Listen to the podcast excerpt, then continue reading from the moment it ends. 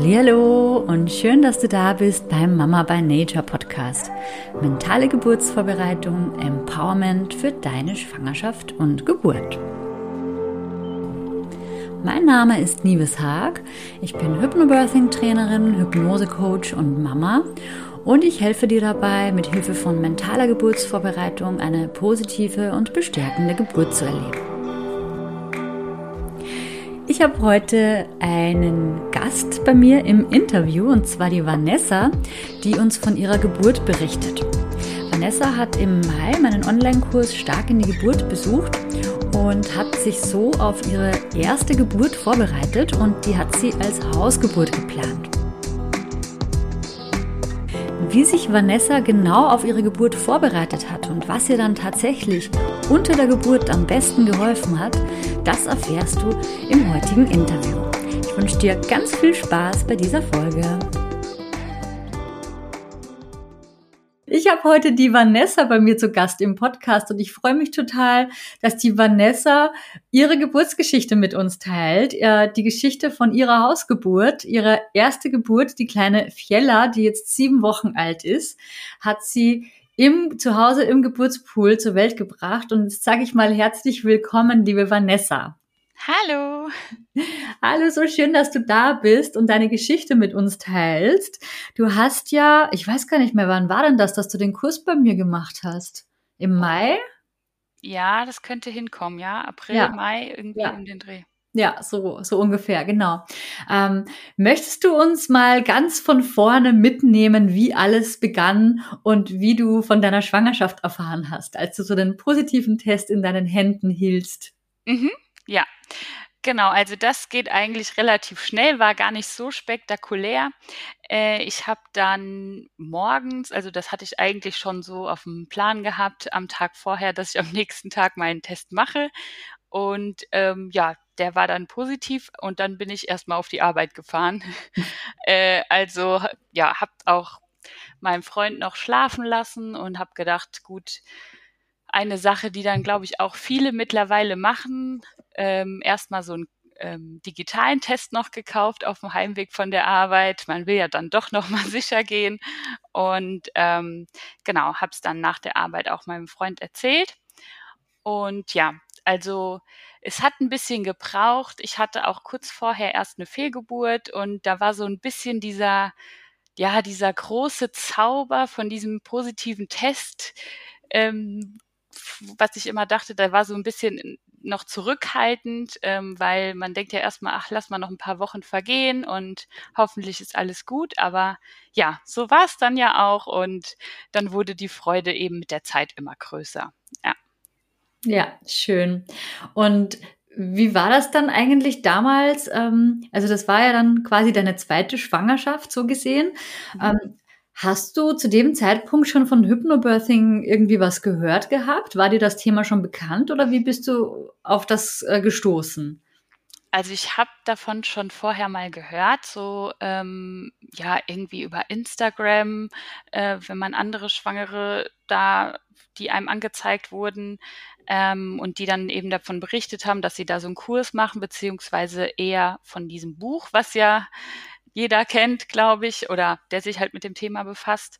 Und dieses Buch habe ich dann auch in der, in der, also als es dann offiziell war, dass ich schwanger war, habe ich das auch bekommen von jemandem und dann lag das erstmal nur darum. genau. Und dann bin ich eben erst, ja, irgendwie mittlerweile wird man ja ganz gut überwacht mit dem, was man so googelt und dann weiß ja auch irgendwann das Handy, dass man schwanger ist und dann wurde mir das irgendwie angezeigt, also wurde mir deine Seite angezeigt, äh, da ging es um diese Schnupperwoche und da habe ich dann wieder Hypnobirthing gelesen und dachte mir, ach ja, das ist ja auch kostenlos, kann man ja auf jeden Fall mal machen, kann ja nicht schaden. Ja, und dann war ich von diesem ähm, Schnupperkurs eben so überzeugt. Und ich muss jetzt sagen, ich bin sowieso nicht so die Leseratte, dass ich dann hin und her überlegt habe, ob ich diesen Kurs mache und habe dann gedacht, doch, ich glaube, das wird sich lohnen. Und ähm, das ist einfach eher mein Ding, ja, so einen richtigen Kurs dann zu machen, wo ich glaube, da nehme ich dann mehr mit von, als von einem Buch, wo ich vielleicht sowieso nicht so die Motivation zu finde. Das heißt, du hast das Buch dann letztendlich gar nicht gelesen? Nein. es lag da, aber ich habe es nicht gelesen. Also ich habe mir nach dem Kurs dann überlegt, ob ich das Buch noch lesen soll und habe mich dann aber eigentlich so gut vorbereitet gefühlt und habe dann gedacht, nee, dann ähm, konzentriere ich mich jetzt lieber auf die praktische Übung. Genau, von der Theorie war es mir dann genug. Ja, ja, super. Das, dann hat dir dein Bauchgefühl ja eigentlich auch schon das Richtige gesagt, ne? Weil ich, äh, das äh, predige ich ja auch immer, dass nur ein Buch zu lesen, das ist ja nur Theorie. Und man kann ja auch Yoga nicht vom Buch lesen lernen. Ja. Genau. Und bei Hypnobirthing ist es halt genau das Gleiche. Ne? Also es geht ja um die Anwendung, um die Praxis letztendlich. Mhm. Und ähm, war das bei dir so in der Schwangerschaft, dass du auch bestimmte Ängste in Bezug auf die Geburt hattest? Und wenn ja, was, was war da so bei dir im Fokus? Mhm. Also ich großartige Ängste hatte ich jetzt nicht. Ähm, ich mir war von Anfang an war der Wunsch ziemlich groß, eine Hausgeburt zu haben. Ähm, das, also das stand ganz früh schon fest. Ich habe auch direkt nach dem Schwangerschaftstest oder einen Tag später oder so, habe ich auch im Geburtshaus schon angerufen. Mm. Muss man ja auch, ne? genau, muss man auch, war auch gut so, weil äh, ich war schon eigentlich, also ich war dann schon die zweite und damit auch die letzte für diesen Monat, äh, die sie aufnehmen konnten. Und ähm, ja, da war ich mir noch nicht ganz sicher, ob Geburtshaus oder Hausgeburt. Und da ging es so ein bisschen um das Thema Sicherheit, also um die Angst, äh, was ist jetzt, wenn, wenn irgendwas Dramatisches passiert. Ähm, ich will natürlich weder mein Leben noch das Leben des Babys riskieren und will, dass da ähm, im Notfall auch geholfen werden kann. Und das war so, so ein bisschen noch das Thema am Anfang, wo ich mich dann eben intensiver mit beschäftigt habe und ähm, habe dann irgendwann bin ich zu dem Entschluss gekommen, dass das ja, ich sage jetzt mal, die Sorge der Hebammen sein sollte, ja, ob eine Hausgeburt bei mir sicher genug ist, ob die Entfernung zum Krankenhaus passt und eigentlich dann während der Geburt nicht mehr mein Job ist, ähm, sondern dass mein Job nur der ist, mich voll und ganz auf die Geburt konzentrieren zu können. Und ähm, ja, das, also diese Angst, die konnte ich wirklich im Laufe der Vorsorgen bei den Hebammen total ähm, beseitigen. Aber jetzt Angst vor der Geburt, also vor Schmerzen oder sowas, hatte ich auch vorher nicht. Oder dass man das nicht schaffen könnte oder so. Also so ein gewisses Urvertrauen, dass man ja irgendwie dafür gemacht ist, um ein Kind zu kriegen, das hatte ich auch schon vorher, ja. Ah ja, sehr schön. Ist ja auch gar nicht so typisch, ne? Dass ähm, dieses Urvertrauen, was ja eigentlich da sein sollte, äh, aber dass das auch wirklich von Anfang an trotzdem gegeben ist. Also das ist wirklich schön zu hören, dass du sagst, dass du das eigentlich immer schon hattest. Ja, ähm, ich glaube, das ist auch was, was ganz wichtig ist und was dann auch nochmal sehr gestärkt wurde durch, die, durch den Kurs, ja. Ja, und ähm, wann hast du dich dann dafür entschieden, dass es dann letztendlich eine Hausgeburt werden soll? Mm, also ich war angemeldet dann schon direkt und das hat sich dann, ja, wie schon gesagt, so bei den Vorsorgeuntersuchungen immer noch mal ergeben. Also zwischenzeitlich haben wir dann mal gesagt, ach nee, vielleicht doch lieber Geburtshaus, weil da ist die Entfernung zur Klinik noch mal ein bisschen weniger.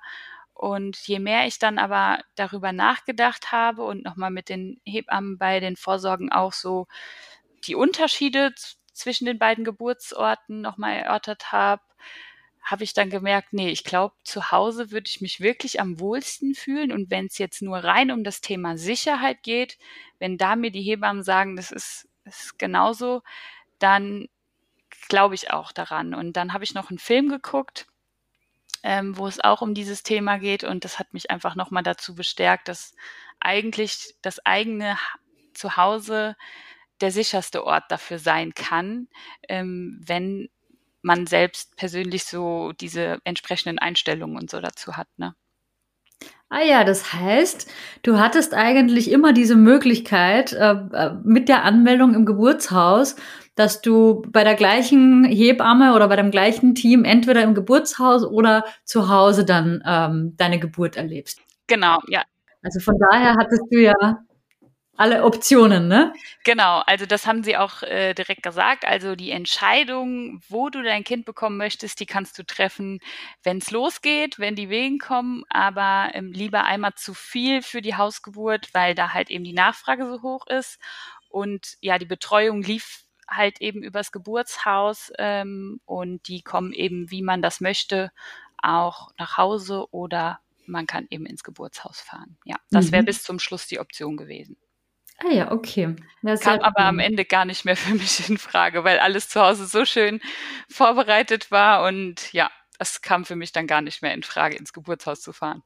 Ja, und hast du, also es war ja deine erste Geburt und du hast die dann äh, zu Hause geplant. Bist du da auch so ein bisschen auf Gegenwind gestoßen von deinem Umfeld? Oh ja, ja, also ich glaube, auch hier ist dieses große Thema Sicherheit eben das, was ähm, ja, was viele Leute abschreckt oder äh, was viele Leute auch einfach ich glaube, da steckt auch ganz viel dahinter, dass man einfach nicht so viel darüber weiß. Also das Hausgeburt, das klingt erstmal vielleicht für manche so ein bisschen mittelalterlich.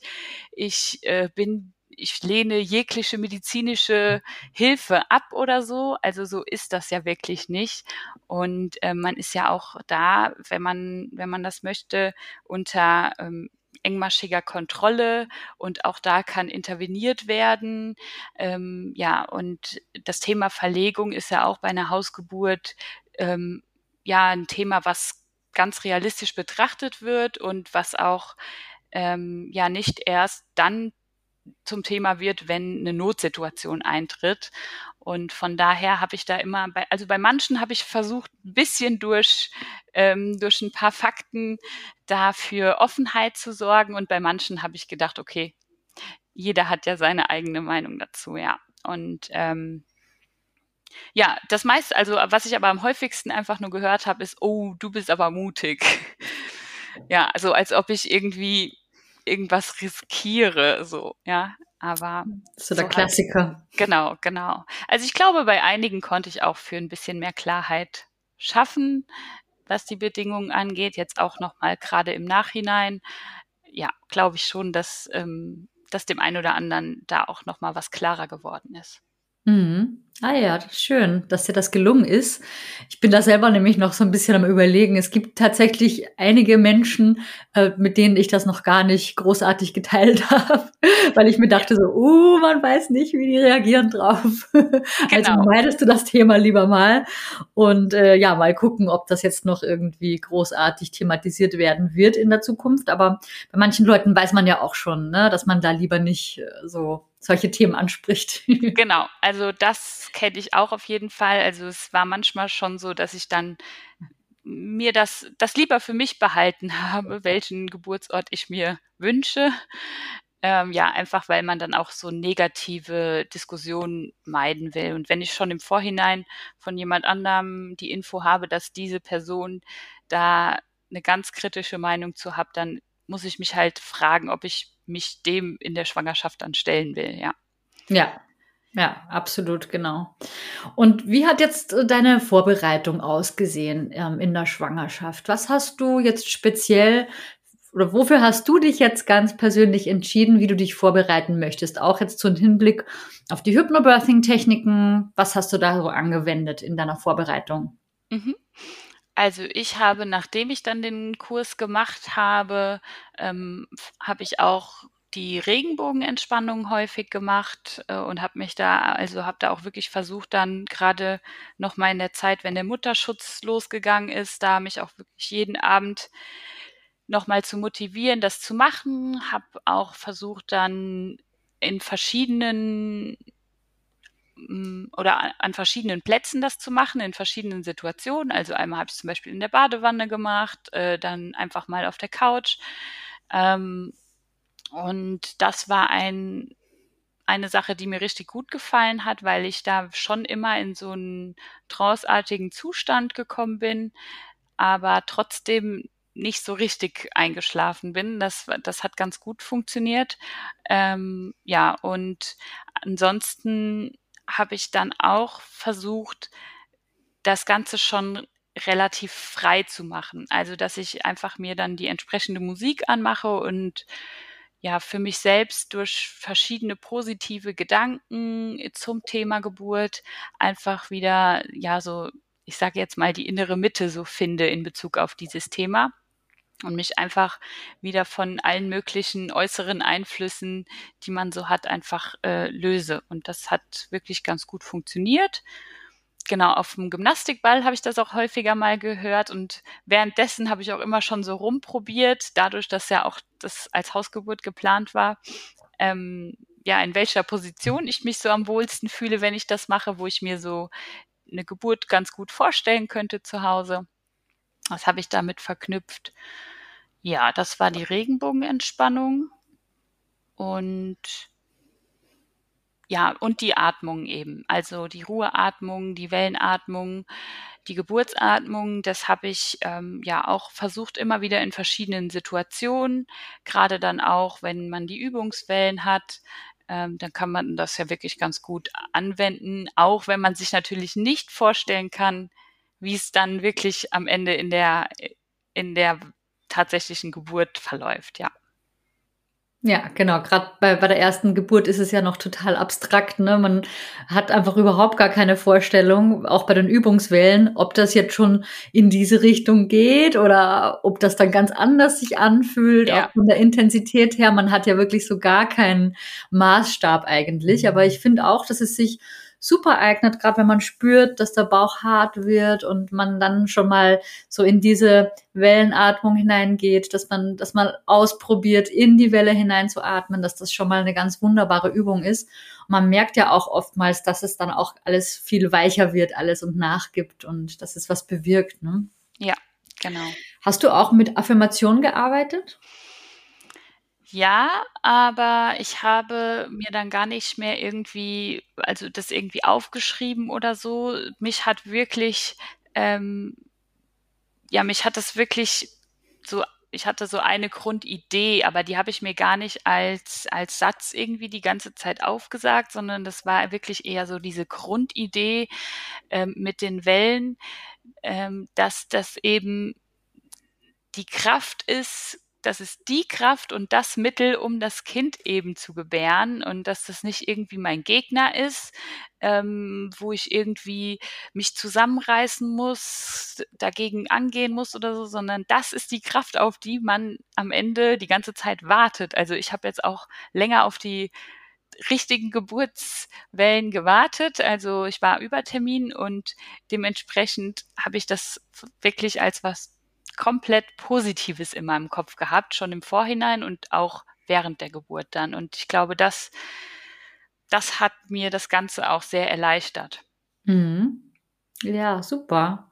Das finde ich auch sehr spannend, was du sagst, dass du da irgendwie instinktiv für dich da so diesen, diese Sicht, diese Perspektive auf die Wellen da in so eine Richtung gelenkt hast, wie sie dir dann auch entsprechend geholfen hat dann letztendlich auch bei der Geburt, ne? Schon vorher, aber dann bei der Geburt dann erst recht, ne? Genau, genau, ja. Und wie ist dann die Geburt letztendlich abgelaufen? Jetzt freue ich mich schon total. Ja, also ich glaube, ich mitnimmst. muss dann irgendwie versuchen, mich kurz zu fassen. Ich glaube, man könnte dann immer so zwei Stunden davon erzählen oder noch länger. Ähm, also es gibt natürlich immer eine eigene Perspektive und eine Fremdperspektive. Also das Schöne war, dass wir jetzt auch nochmal ein Nachgespräch mit der Hebamme hatten, ähm, wo man das Ganze nochmal durchgegangen ist, wo ich auch den Geburtsbericht bekommen habe. Und ähm, zum, zu einigen Teilen hat es gepasst. Es war aber auch mal ganz interessant, noch die Sachen zu hören, die man selbst nicht mitbekommen hat. Also kurz, ich versuche es kurz zu halten. Ähm, ich hatte einen Blasensprung bei der Gynäkologin, bei der Vorsorgeuntersuchung und äh, ja, bin dann nach Hause gefahren und wusste, okay, jetzt sollten dann irgendwann mal Wellen, also Geburtswellen kommen, jetzt sollte es losgehen. Äh, wir hatten vorher auch schon einige Dinge, was, was es alles so gibt, probiert, um das Ganze ein bisschen anzuregen. Ja, und äh, dann hatte ich auch die Hebamme schon informiert. Die hat mir dann gesagt, was ich tun soll, noch ein warmes Bad, noch ein bisschen bewegen. Aber leider kam da erstmal gar nichts. Ja, und dann ähm, kam die Hebamme irgendwann zu mir, hat ein CTG zu Hause gemacht, ähm, ja, hat mich auch nochmal untersucht, hat geschaut, ja, sieht alles gut aus, aber wir warten eben darauf, dass es richtig losgeht. Ja, und irgendwann wurde die Zeit so ein bisschen knapp, weil man ja auch dann spätestens 24 Stunden nach Blasensprung ins Krankenhaus zur Einleitung soll. Und das war natürlich das, was ich möglichst nicht wollte, wo ich die ganze Zeit auch Angst vor hatte. Also so viel zum Thema Ängste. Das war schon so ein bisschen noch eine Angst von mir. Aber die kam dann erst, als der Termin überschritten war. Und ja, dann ähm, habe ich mich ins Bett gelegt. Die Hebamme hat bei uns geschlafen auf dem Sofa, hat gesagt, sie bleibt hier, falls, falls es losgeht. Und ähm, habe dann auf die Uhr geguckt und habe gesagt, okay, ich sollte mich jetzt langsam mal mit dem Gedanken beschäftigen, dass wir jetzt ins Krankenhaus gleich fahren und ich eingeleitet werde und ich da nicht so nicht mehr so abgewehrt gegen bin, sondern mich dem auch irgendwie öffne. Ja, also ich bin bereit für jede Wendung und habe dann versucht, mir das irgendwie zu sagen. Und dann ging es plötzlich los. Ach was. Ja, dann ging es los. Dann habe ich gedacht, okay, entweder ähm, ist es jetzt Zufall oder vielleicht ja, hat mein Körper das einfach gebraucht, ähm, dass ich mich wirklich für alles öffne.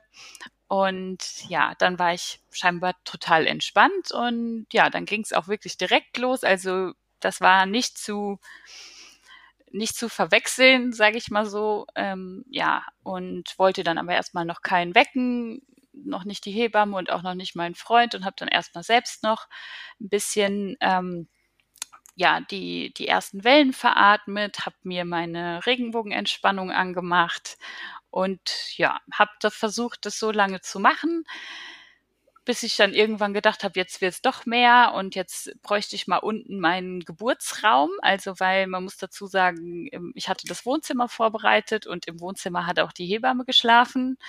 Und ich wollte sie ja noch nicht stören, aber dachte dann irgendwann, hm, ich glaube, jetzt fängt wirklich meine Geburt an und ich hatte mir ja in diesem Raum alles vorbereitet. Ja, habe mich dann da sehr schwer getan und das bereue ich im Nachhinein ein bisschen, muss ich sagen. Ähm, diesen Beginn äh, jetzt so offiziell zu machen, auch für die Hebamme, weil ich wollte ja eigentlich so lange wie möglich alleine machen.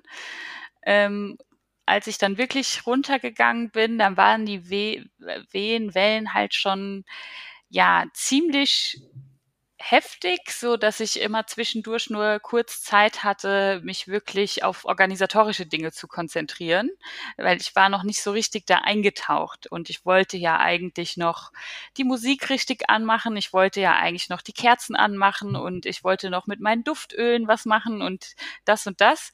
Und irgendwie war ich dann gar nicht mehr dazu in der Lage ja, so dass ich es irgendwie noch geschafft habe, wenigstens das eine Lied ähm, von, de, von deinem Kurs auch, was bei der Regenbogenentspannung im Hintergrund lief, das anzumachen. Und das lief dann tatsächlich acht Stunden in Endlosschleife.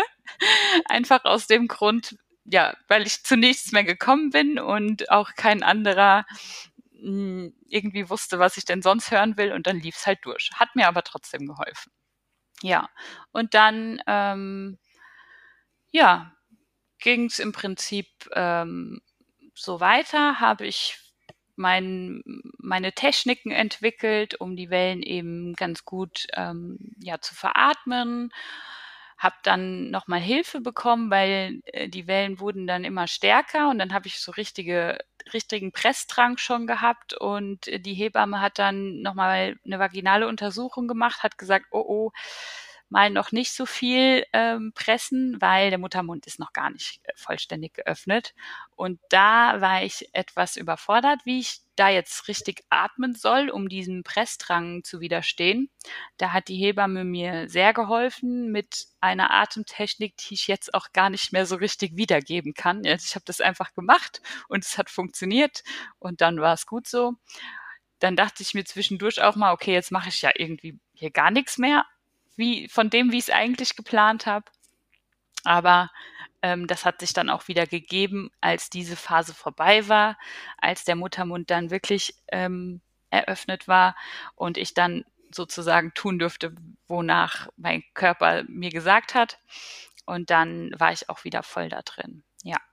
Und dann ging es in in den Geburtspool, den hatte mein Freund dann fertig gemacht und ich hatte ja dann so mir so ein paar Rosenblüten da rein gemacht, weil ich das so schön fand und ich dachte, ach, das lenkt auch noch mal so ein bisschen äh, ab und macht das Ganze noch mal gemütlicher. Und dann ja hatte ich da eben die, ähm, das hat dann noch mal knapp zwei Stunden war ich in dem Pool drin ähm, es war am Ende gar keine Geburt im Pool, also zumindest nur teilweise, um das mal so zu sagen. Also es hat sich dann doch noch einiges gezogen. Man muss aber sagen, der Kleinen ging's durchweg super gut. Die Herztöne wurden immer wieder abgehört und die hat es super mitgemacht. Und von daher hatten wir eben alle Zeit der Welt. Und ähm, die Hebammen haben mir auch keinen Druck gemacht, haben mir ganz viele verschiedene Geburtspositionen nochmal ähm, gesagt, die ich mal ausprobieren kann. So ganz richtig, der letzte, der letzte ähm, Teil hat aber irgendwie noch gefehlt und dann ist immer wieder der Kopf raus und wieder rein und raus und wieder rein und am Ende hat dann die eine Hebamme gesagt, vielleicht gehst du stehst du einfach mal auf, vielleicht gehst du mal aus dem Pool raus, vielleicht tut das ganz gut, ja, und dann, dann ging es auch hat es, glaube ich, keine fünf Minuten mehr gedauert. Ähm, dann war sie auch dann da und äh, ja, sozusagen vor dem Geburtspool dann richtig auf die Welt gekommen. Ja. Ja, und dann war sie da. Dann war sie da und alles war plötzlich anders. Genau, und es, also es scheint ja nicht bei jedem zu sein, aber bei mir war es wirklich so, dass mit dem Moment erstmal alles vergessen war kurzzeitig. Also ich kann mich zwar schon wieder erinnern, aber gerade so das, was also an was man an Schmerzen hatte, ähm, das hatte habe ich wirklich vergessen. Also wenn man mich jetzt fragen würde, würde ich sagen, ich hatte keine Schmerzen. Ich glaube, das ist gelogen. ich hatte bestimmt welche, aber ich nehme es so wirklich nicht mehr wahr. Also ich würde es beschreiben als eine enorme Kraft, die da einfach, ähm, ja, die man da selbst irgendwie aufbringt. Also das ist wirklich der Wahnsinn, dass wie viel, wie viel Kraft man in sich hat und aber ja, so als negativ, als Schmerzen habe ich es irgendwie gar nicht im, im Kopf mehr. Ja, du hattest mir ja auch im Vorfeld in deinem Geburtsbericht geschrieben, dass du zu keiner Zeit ähm, nur den Gedanken an Schmerzmittel irgendwie hattest. Nee, also äh, dieser positive Grundgedanke, von dem ich vorhin schon mal erzählt habe, ja, dass das ist wirklich, ich sage jetzt nochmal dieses kraftvolle, also dass die Wehe ähm, oder Welle, dass das wirklich einfach eine Kraft ist, die man ja wirklich braucht und die man auch nicht irgendwie abstellen will oder soll oder reduzieren will. Also man will ja, dass sie möglichst möglichst da sind und möglichst viel sind, damit eben das Baby kommt. Und dieser Gedanke, der hat tatsächlich dann scheinbar richtig tief gesessen, so dass ich da wirklich gar nicht drüber nachgedacht habe. Äh, ich habe auch nicht darüber nachgedacht, wie lange dauert das noch. Ähm, ich will jetzt hier fertig werden. Also ja, man, ich habe einfach ähm, ja so das gemacht, was der Körper einem gesagt hat. Ja. Ganz instinktiv und intuitiv und automatisch, ne? Ja. Und mir war auch dann wirklich im Nachhinein, sagte dann auch die Hebamme, naja, ähm, du hattest ja schon ziemlich lange Presswehen und das war ja schon sehr anstrengend und das habe ich irgendwie so gar nicht wahrgenommen. Also ich war auch echt fasziniert, als ich den Geburtsbericht in der Hand hatte von den Uhrzeiten, die da draufstehen. Ja, also von mir aus hätte es auch noch ein bisschen länger dauern können. Ja, also du scheinst wirklich so richtig in deiner Geburtsblase drin gewesen zu sein ja. und hast gar nichts rund um dich großartig wahrgenommen, ne? Nee, m -m. Also das kann ich wirklich sagen. Ähm, was natürlich auch hm, ja sehr großer Dank an die Hebammen ist, dass äh, äh dass sie so ähm, alle, also alles irgendwie so zurückhaltend gemacht haben, dass ich auch wirklich gar nicht darin irgendwie gestört wurde. Also diese Vorschläge mit den Geburtspositionen, die habe ich gehört, die habe ich auch umgesetzt, aber ich habe da gar nicht drüber nachgedacht oder ähm, habe irgendwie also ich habe mir gar nichts dabei gedacht, einfach gemacht. Und ähm, ja, das würde ich sagen, hat sich als sehr hilfreich herausgestellt. Ja, super. Also die Hebammen, die haben das dann natürlich auch drauf, dass sie dann so kommunizieren mit der Gebärenden in dem Moment, dass es dann auch nicht irgendwie als Störung, in, also idealerweise, ne? Ich, bestimmt gibt's auch andere Hebammen, ja. aber in deinem Fall hattest du ja da auch wirklich Glück, äh, dass du da ein Team an deiner Seite hattest, die da sehr achtsam einfach auch mit dir umgegangen sind während der Geburt, ne? dass sie, ja. dass, dass das nicht als Stören von dir empfunden wird und dass du da auch überhaupt gar keinen Zeitdruck oder sowas hattest, sondern einfach in deinem Flow warst und einfach deinen Körper machen hast lassen. Ja, ich glaube, das sind eben auch wirklich dann nochmal die Vorteile von Hebammen, die im Geburtshaus oder die Hausgeburt machen, ähm, dass die eben wirklich zu 100 Prozent frei von irgendwelchen äußeren Vorgaben und Standards sind, sondern dass es denen wirklich erstmal nur um mich geht und dass ich möglichst selbstbestimmt sein kann. Also die Hebamme hat auch, als ich sie dann morgens geweckt hatte, also ich habe sie ja jetzt nicht wachgerüttelt, aber sie ist automatisch wach geworden, als ich im Raum war.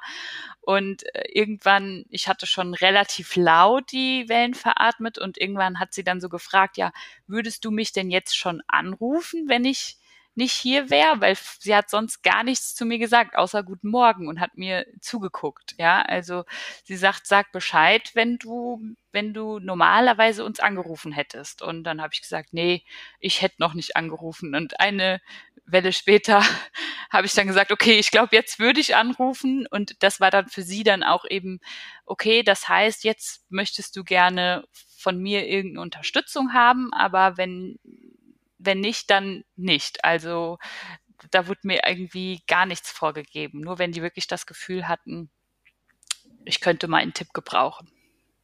Ja, ja. Ach, sehr schön. Genauso soll es sein.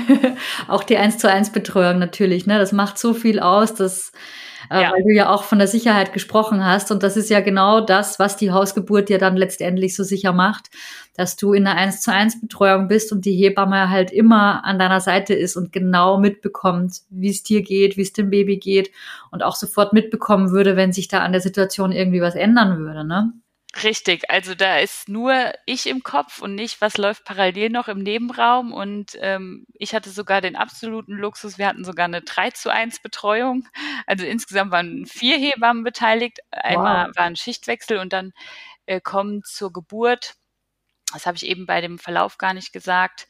Also wenn wenn es Richtung ähm, heiße Phase geht, sage ich mal, dann kommt noch eine zweite Hebamme dazu und wir hatten sogar noch eine Hebammen-Schülerin dabei, die auch sehr, sehr hilfreich war, die, ähm, die auch noch ganz toll mich unterstützt hat. Und so waren es dann sogar drei Personen. Ähm, ja, und das, das war wirklich super. Also besser geht's nicht. Ja. ja. Also der eine hat mir den Rücken irgendwie massiert, der andere hat da noch was gemacht, der nächste hat mir hier Trinken angereicht. Also ich war ein bisschen wie Cleopatra in dem Bad. Das rundum sorglos Paket. Genau, ja. Ach, schön. Ja, da gibt's ja auch diese Metapher mit der Göttin, ne? Die Ina May Gaskin. Das ist so ein berühmtes Zitat von ihr. Wenn eine Frau während der Geburt nicht wie eine Göttin äh, behandelt wird und sich nicht so fühlt, dann, dann stimmt irgendwas nicht. Ja. Da habe ich Was? jetzt bei dir auch direkt dieses Bild der Göttin im Kopf. Ja, das kann man so sagen. Das würde ich auch so unterschreiben, ja. Ja. Und was hat dir, gibt es irgendwas, wo du jetzt sagen kannst im Nachhinein, was dir letztendlich am meisten geholfen hat unter der Geburt? Oder gibt es so ein paar Dinge, wo du, wo du sagst, ähm, das ähm, war so für dich sehr hilfreich von den Dingen auch, wie du dich vorbereitet hast? Mhm. Also für mich war jetzt sehr hilfreich, gerade dadurch, dass ich es eben nicht geschafft habe, noch die Playlist anzumachen, was ich mir gedacht habe, sondern dass immer nur diese eine Melodie lief. Das war für mich sehr hilfreich, dass ich die Regenbogenentspannung eben so oft gehört habe. Und ähm, ich habe, ich hatte ja auch genug Zeit äh, vor der Geburt, um mich vorzubereiten und habe dann irgendwann gemerkt, so, ja, ich vergesse immer noch, welche Farben kamen denn da jetzt. Und ähm, dann ist man ja doch mal irgendwie ein bisschen eingenickt oder in andere Gedanken ge gekommen und dann wusste ich nicht mehr genau, wie ging es jetzt weiter. Und äh, dann habe ich mich einmal hingesetzt und habe eben, ohne jetzt richtig in die tiefen Entspannung zu gehen, habe ich einfach so die Regenbogenentspannung äh, angemacht und habe mir ähm, Zettel und Stifte genommen und habe dazu was gemalt. Und dann habe ich eben so wie es, also dann habe ich ganz aufmerksam zu, zugehört und habe so einen Regenbogen gemalt und habe mir dann die passenden Worte da reingeschrieben für jede Farbe, die eben in der Entspannung vorkommen und die mir gut gefallen haben.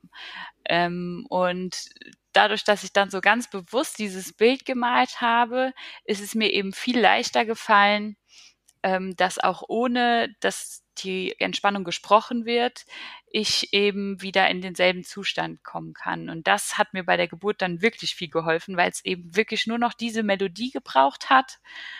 Und ich von ganz alleine irgendwie total in diesen positiven Gedanken war. Also wenn ich das jetzt auch nicht Wort für Wort so nachgesprochen habe im Kopf, aber das, was ich da Positives rausnehmen wollte, auch hier wieder so Urvertrauen und solche Stichpunkte, das war halt dann immer präsent im Kopf. Ach schön, das habe ich auch bisher noch nicht gehört. Das mhm. finde ich jetzt sehr inspirierend.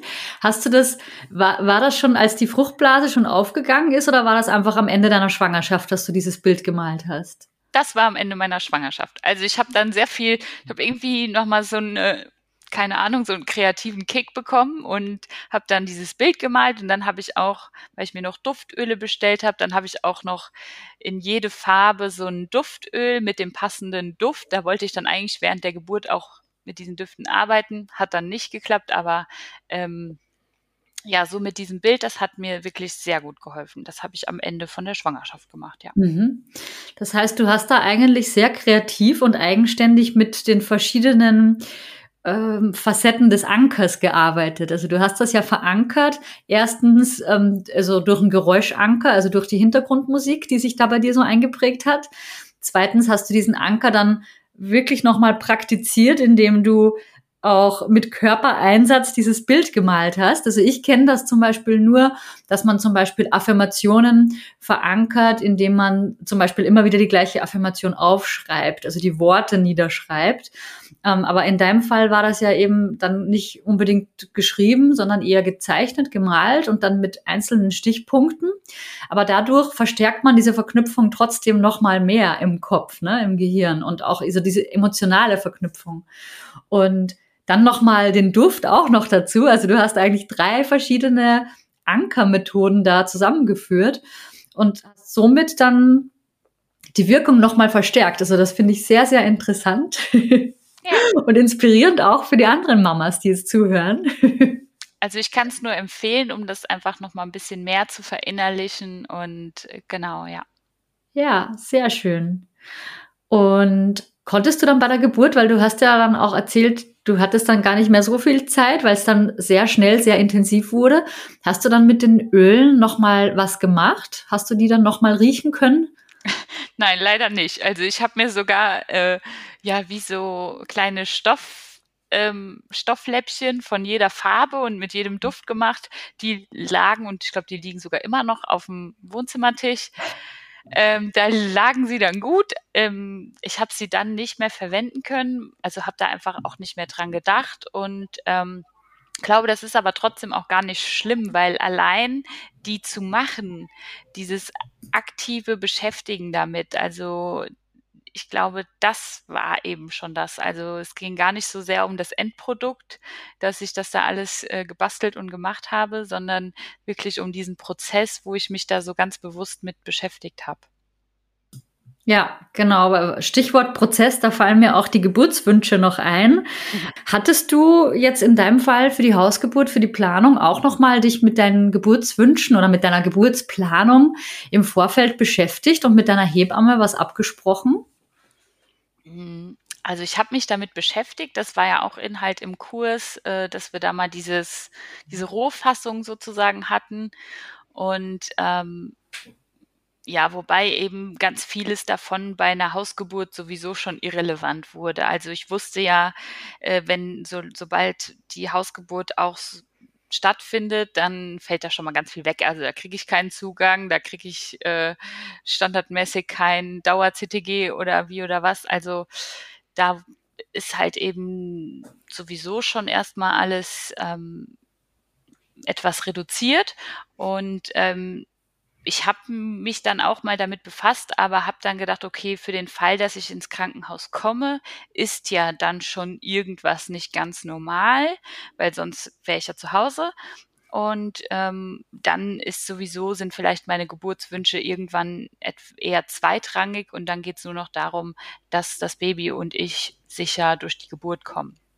Aber ähm, mit der Hebamme, ja, haben wir in den Vorsorge äh, Vorsorgeterminen ein bisschen gesprochen. Also im Geburtshaus ist das so, man weiß jetzt nicht genau, welche Hebamme äh, man dann bei Geburt hat. Man hat, lernt alle kennen und äh, dementsprechend hat sich das meiste eigentlich erst bei der Geburt ergeben. Also es war jetzt nicht, dass wir ewig lang davon gesprochen haben, was ich alles will und nicht will. Aber wie gesagt, ich glaube, das ist bei einer Hausgeburt auch nicht so das Riesenthema.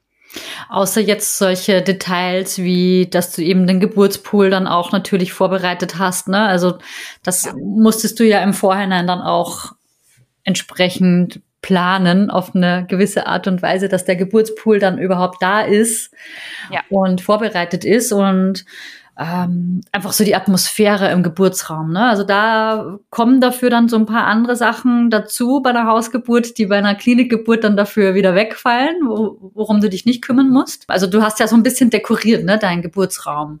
Genau, also das war dann in der 37. Woche.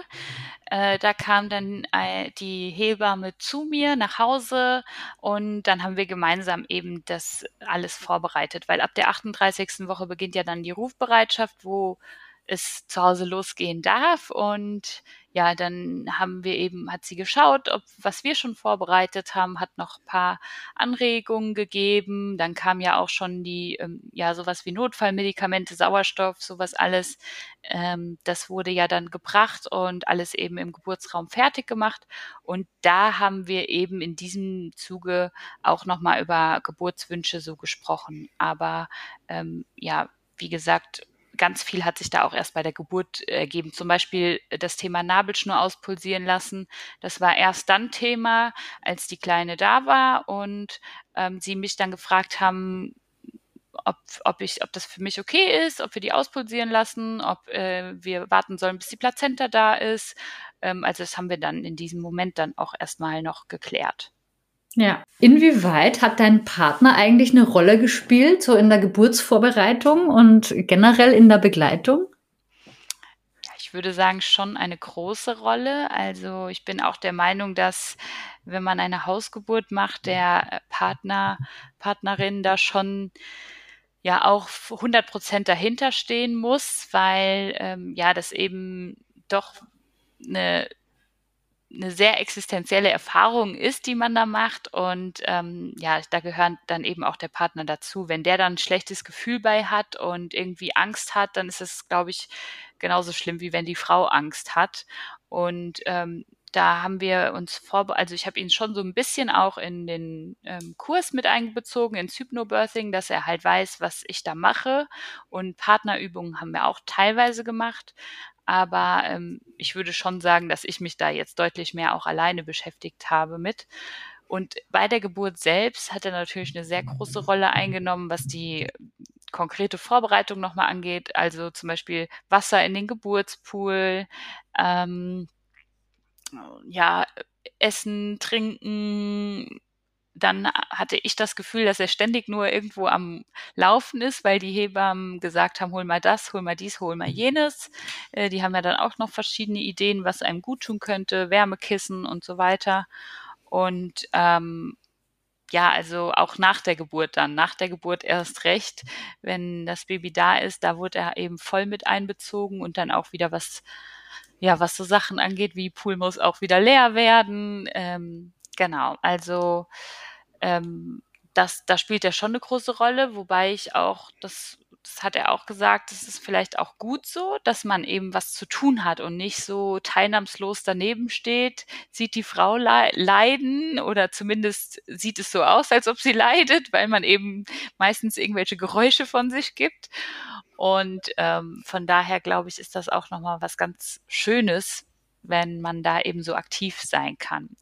Das heißt, dein Partner hat dir dann ja hauptsächlich auch den Rücken freigehalten, dass du einfach wirklich ganz bei dir sein konntest und dich um nichts kümmern musstest, ne? Genau, also ich hatte ja dann wirklich mit gar nichts mehr irgendwas zu tun, ähm, wo ich wahrscheinlich auch nicht so in der Lage gewesen wäre, noch selbst Wasser in den Pool zu machen. Und ähm, ja, das genau bestärkend. Gibt es jetzt äh, im Nachgang betrachtet irgendwie so eine wichtigste Erkenntnis, wo du sagst, so das war irgendwie für mich so die wertvollste Erkenntnis, die ich irgendwie aus meiner Vorbereitung mitnehmen konnte jetzt für die Geburt? Also die, die wertvollste Erkenntnis, dass ich kann das eigentlich nur noch mal zusammenfassen. Das habe ich, glaube ich, beides schon gesagt. Das ist eben einmal so dieses, ähm, dieses totale entspannen, dass man wirklich sich befreit von allen Sorgen, Ängsten, äh, weil nur so eben der Körper genau das tun kann, wo er eigentlich für geschaffen ist, sage ich jetzt mal.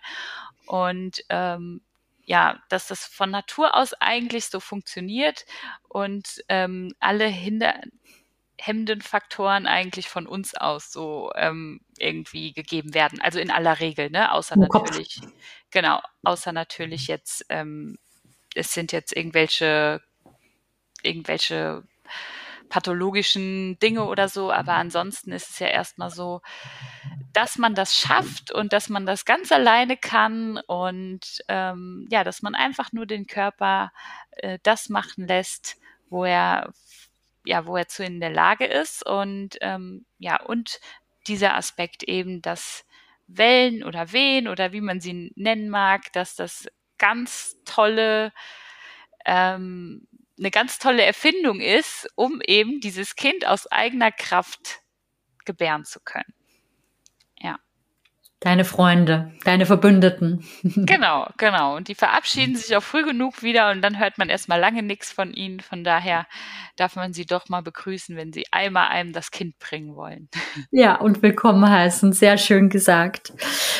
Ja, liebe Vanessa, gibt's noch irgendwie einen, einen ultimativen Tipp oder so, äh, wo du sagst, okay, ähm, die Schwangeren, die jetzt vielleicht auch gerade zum ersten Mal schwanger sind und dir zuhören, was du irgendwie denen auf den Weg geben möchtest oder was du dir selbst, deinem früheren Ich, gerne gesagt hättest, was du gerne gewusst hättest?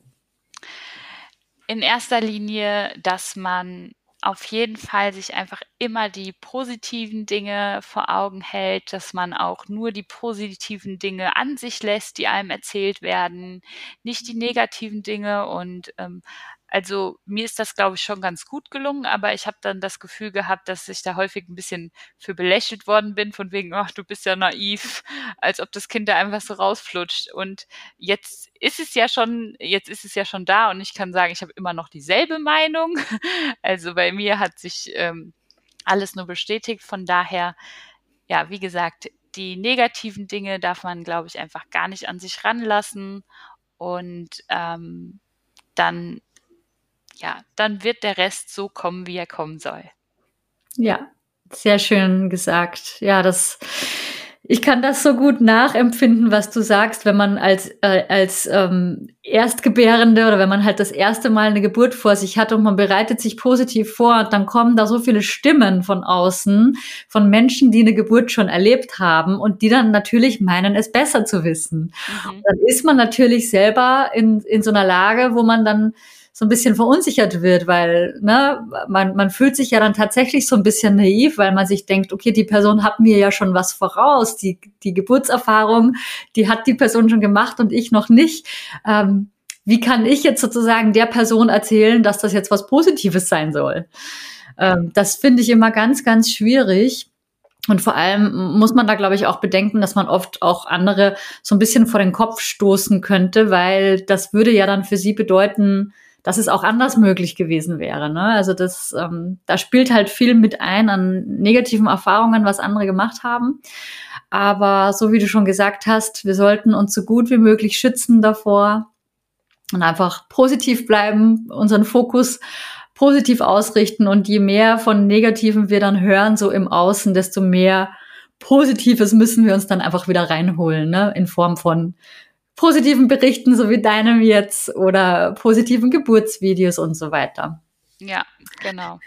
Ja, liebe Vanessa, ich freue mich total, dass du so eine wundervolle Geburt erlebt hast und dass du das mit uns geteilt hast. Es ist ja wirklich eine sehr persönliche Geschichte. Und ich möchte dir von Herzen danken, dass du uns diese inspirierenden, bestärkenden Worte, ähm, die mit uns geteilt hast. Und ich wünsche dir und der kleinen Fiella und äh, deinem Partner natürlich auch noch alles Gute auf dem weiteren Weg in dieser spannenden Zeit im ersten Babyjahr. Und ja, vielen lieben Dank, dass du da warst heute. Ja, vielen Dank auch. Genau. Also ich habe mich ja auch schwer getan mit der Entscheidung, das zu machen, äh, weil es ja doch, wie du auch sagtest, was sehr Intimes ist. Aber ich glaube einfach, es ist so wichtig, dass die positiven Erfahrungen lauter werden als die negativen. Und ja, wenn man da irgendjemandem mithelfen kann, dann ist es das, glaube ich, wert. Ja, ich danke auch.